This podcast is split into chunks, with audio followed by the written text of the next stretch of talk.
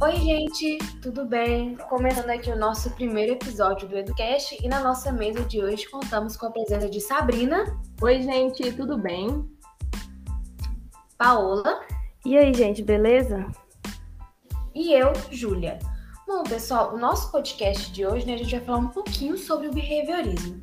Então, começando, né, a introduzir o assunto, eu vou começar com uma, com uma citação, né, de John Watson. Ele diz assim: Dei-me uma dúzia de crianças saudáveis, bem formadas e um ambiente para criá-las, que eu próprio especificarei.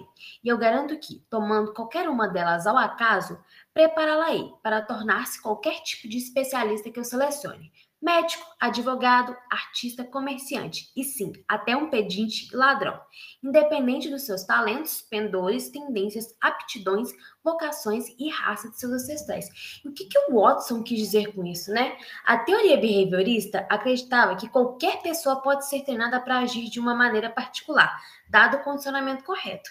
Ou seja, não importa de onde a pessoa veio, o que ela é, é, se dá, dado ao meio, se você der um suporte para ela, seja qualquer um, ela pode se tornar absolutamente qualquer coisa. Então, gente, falando um pouquinho mais sobre a etimologia da palavra behaviorismo, ela vai derivar da palavra behavior, que traduzindo significa comportamento. Então, essa teoria, ela vai estudar o comportamento de forma funcional e reacional dos seres vivos ela vai consistir, então, no aprendizado ocorrido através de interações com o meio ambiente, que, consequentemente, formam um comportamento. É, a teoria behaviorista teve um surgimento no século XIX, devido a alguns estudos do psicólogo John Watson, e durante a maior parte do século, a ciência começou a se direcionar, dando uma forte ênfase para obter dados, objetivos e claros. É, vamos dividir então o behaviorismo em duas vertentes, que vai ser o behaviorismo, o behaviorismo metodológico e o behaviorismo radical.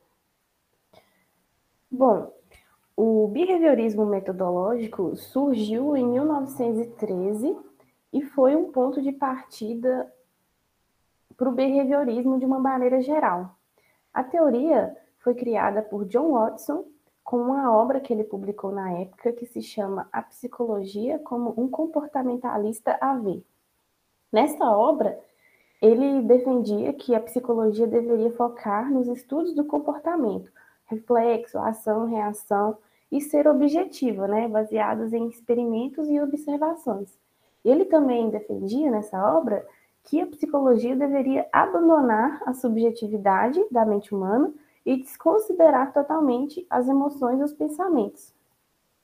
E para Watson, isso seria justificável porque o comportamento seria algo mais palpável, né, mais possível de observar.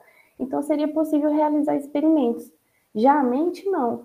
A mente, os estados mentais, não se classificaria como um objeto de estudo empírico. Mas como que funciona o behaviorismo metodológico, né? Como eu disse anteriormente, John Watson tinha o interesse de estudar o comportamento humano de maneira objetiva, né? Sem considerar os pensamentos e emoções. E para isso, ele criou a teoria do comportamento reflexo.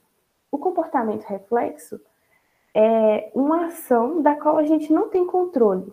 Como, por exemplo, quando a gente boceja vendo outra pessoa bocejar, quando a gente saliva vendo, sentindo o cheiro de uma comida gostosa, ou quando a gente lacrimeja cortando cebola.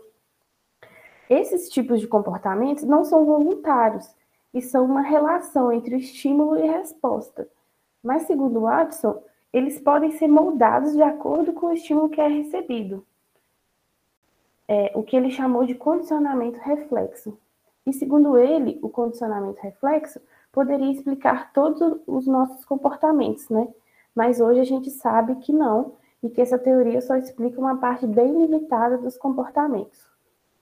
É, o fisiologista Ivan Pavlov chamou isso de condicionamento reflexo, em que ele testava né, a salivação de cães ao ver um pedaço de carne. Por exemplo, toda vez que Pavlov ia, iria dar um pedaço de carne para um cão, que seria um estímulo condicionado. Por quê? Porque a carne produz uma resposta no cão de salivação. Ele tocava um sino, que seria um estímulo neutro. Não tem nenhum, nenhuma influência no cão sobre a salivação. Então, toda vez que ele tocava, dava um pedaço de carne, ele tocava o sino. Após alguns experimentos, ele observou que o som do sino passou a produzir no cão uma resposta de salivação. É, às vezes, mesmo que não fosse apresentado um pedaço de carne. Então, essa nova resposta do cão ao sino foi chamada de reflexo condicionado. Ou seja, o reflexo original do sino no início do experimento é chamado de reflexo incondicionado, porque ele não possui nenhum efeito sobre o cão, né? Só que depois do experimento, o novo reflexo é chamado de reflexo condicionado ou reflexo aprendido. Por quê? Porque o, o cão passou a produzir uma resposta diferente após os estímulos que foi condicionado a ele. Bom, contrariando né, o behaviorismo metodológico, chegou Skinner com uma nova proposta, que é o behaviorismo radical. É, nesse estudo de Skinner, né, ele nega a existência da mente e semelhantes, mas ele aceita estudar eventos internos. Isso quer dizer, onde o comportamento ele não é uma consequência do livre-arbítrio, acredita Skinner, e sim dos seus atos, sejam esses atos tanto positivos quanto negativos, não importam. É, dentro do behaviorismo radical, há dois tipos de comportamento que Skinner assim estudou, escreveu sobre, que é o comportamento instintivo, né, que acontece de modo automático diante de qualquer situação, como por exemplo, você tirar a mão de um lugar quente, é instinto. Você pôs a mão no lugar quente, você tira na hora. E o comportamento operante, como que ele ocorre? Ele ocorre de um modo consciente. Esse comportamento operante, ele deu origem, então, ao condicionamento operante, que é uma forma de aprendizagem, de aprendizagem que se trata de reforço ou de punição, para que ocorra seu perfeito funcionamento. É esse comportamento, esse condicionamento operante, né? Ele consequentemente estabelece as chances de comportamentos se repetirem ou não se repetirem futuramente. Ou seja, vai haver esse tipo de comportamento, ele vai haver um condicionamento para que uma pessoa haja de tal maneira ou pare de agir de tal maneira, né? Nessa parte da teoria do Skinner, ele especificou, exemplificou três conceitos básicos, que é o reforço positivo, reforço negativo e a punição. Vamos falar primeiramente sobre o reforço positivo, que é uma ação que vai visar a recompensa para alguém quando algum comportamento desejado ele é cumprido, adicionando então um estímulo agradável a cada vez que essa ação de desejada ocorre. É, aproveitando o exemplo da minha colega Paola que citou sobre cães, eu vou dar um exemplo pessoal. Eu tenho uma cachorrinha que chama Lua e eu estou tentando adestrar ela. Então, toda vez que ela me obedece, quando eu dou um comando, como por exemplo sentar, eu dou um petisco para ela. Então, o reforço positivo nesse caso vai ser um ato de recompensar ela por um comportamento que é considerado desejado. Essa recompensa ela vai poder ser demonstrada de vários jeitos diferentes. No meu exemplo, então, é o petisco.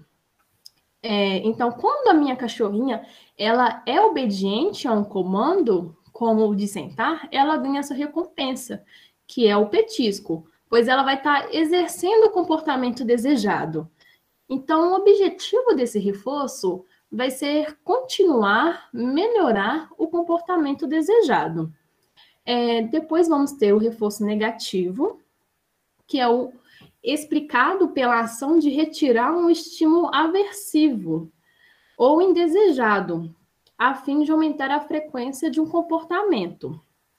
É, seguindo a mesma linha de raciocínio sobre o exemplo da minha cachorrinha, é, quando ela me desobedece ou não faz um comando que eu peço, como por, sentar, por exemplo, ela não vai ganhar um petisco. Então, o reforço negativo ele vai estar ligado à retirada desse estímulo pelo comportamento indesejado que ela me, me desobedeceu. Então, é, ela não vai ganhar a sua recompensa, que seria o petisco. ao contrário do que acontece no reforço positivo, que a gente acabou de falar. Então, é, o objetivo desse reforço vai ser aumentar a frequência de ocorrer o comportamento desejado e também, né, consequentemente, diminuir o comportamento indesejado. E por último, vamos ter a punição. É, a punição vai ser uma adição de um estímulo aversivo com o objetivo de cessar. Então, parar completamente um comportamento indesejado. É, vou dar um exemplo também pessoal, né? De quando éramos crianças é, e, não queria, e não queríamos, né, comer salada no almoço, alguma coisa do tipo, os nossos pais é, puniam nós de alguma forma. Então, é, essa recusa da salada era ligada a uma punição. Então, é, consequentemente, as crianças com, comiam a salada, porque elas não queriam ser punidas.